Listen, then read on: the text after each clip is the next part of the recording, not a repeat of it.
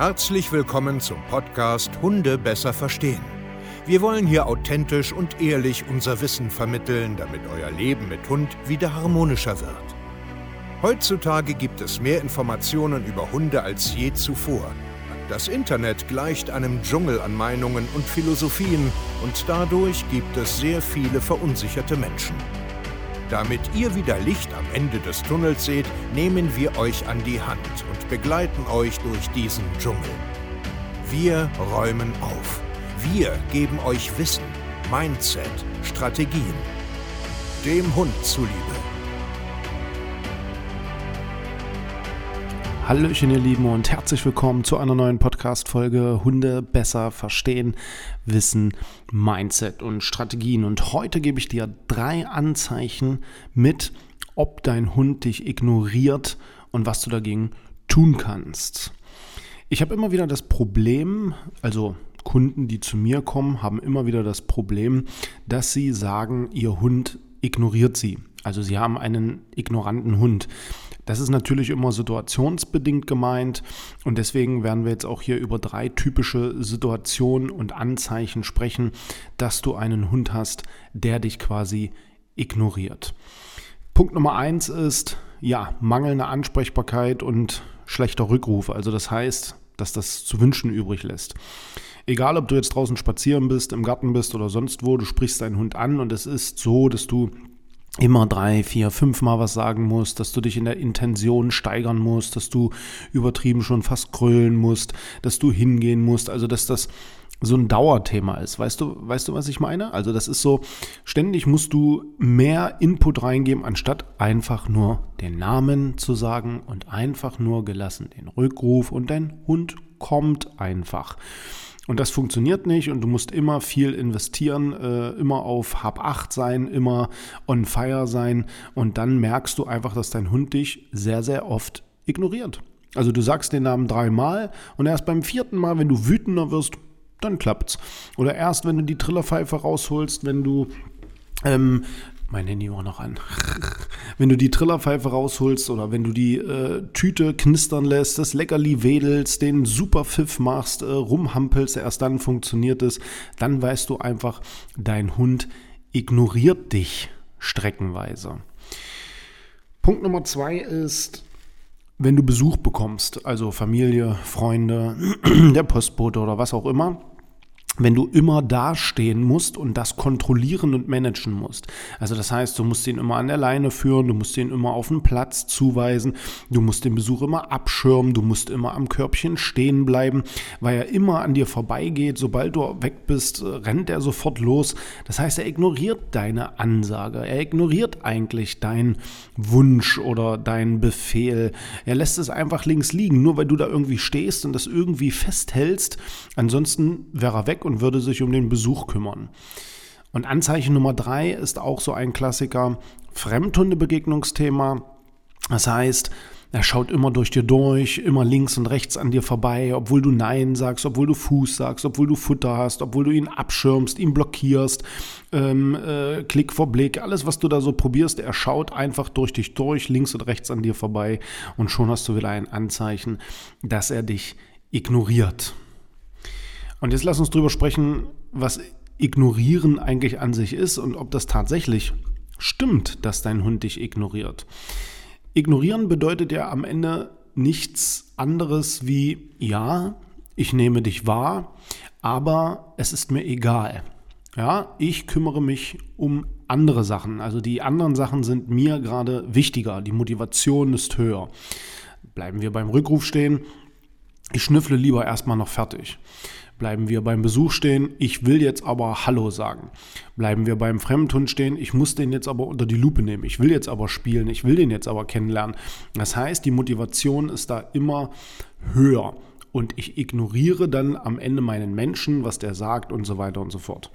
Jetzt können wir ja meinen, oder so fühlt sich für mich auf jeden Fall, vielleicht fühlt sich das für euch anders an, ignorieren ist so eine bewusste Entscheidung. Also so ein bewusstes, weißt du was, du bist mir egal, ich habe andere Sachen zu tun, das ist mir doch wurscht. Das empfinde ich als ignorieren von Mensch zu Mensch. So ignorieren ist so, komm, lass mich einfach in Ruhe, ich habe keinen Bock auf dich. Ich sehe das bei Hunden aber streckenweise, nicht immer, aber erstmal komplett anders. Bleiben wir beim Thema Ansprechbarkeit und Rückruf stehen. Was ich oft sehe, sind nicht Hunde, die ihren Menschen ignorieren, sondern Hunde, die ihren Menschen einfach nicht verstehen und dann anfangen, nicht mehr zuzuhören, weil es keinen Sinn ergibt, weil es keinen sauberen Aufbau gibt, weil es keine sauberen Wiederholungen gibt, weil es keine verlässliche Kommunikation gibt, sondern immer viele Variationen. Und so fängt der Hund an, irgendwann auf Durchzug zu stellen. Sehr, sehr selten sehe ich einen Hund, der wirklich seinen Menschen aus Albernheit einfach ignoriert und sagt, weißt du was, du bist mir zu doof, du sagst mir gar nichts. Ja, also wirklich so dieses, nennen wir es mal Hierarchieproblem, ich mache hier den Laden und du hältst mal deine Klappe. Das ist recht selten, weil meistens sieht man eigentlich einen sehr, sehr starken Kommunikationsdefizit. Also schlicht und einfach, der Hund versteht nicht, was er soll, was er machen soll. Also wie der Rückruf hier tatsächlich aussehen soll. Und darüber darfst du jetzt mal nachdenken. Beim Besuch ist das nichts anderes.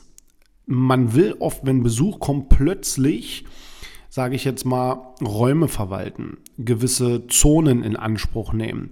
Man möchte jetzt äh, Respekt und Ruhe. Man möchte jetzt plötzlich dass der Hund das nicht mehr darf, obwohl er das ewig schon durfte. Und auch hier haben wir wieder keinen ignoranten Hund, sondern einen Hund, der einfach nicht versteht, warum machst du das jetzt? Das machst du doch sonst nicht.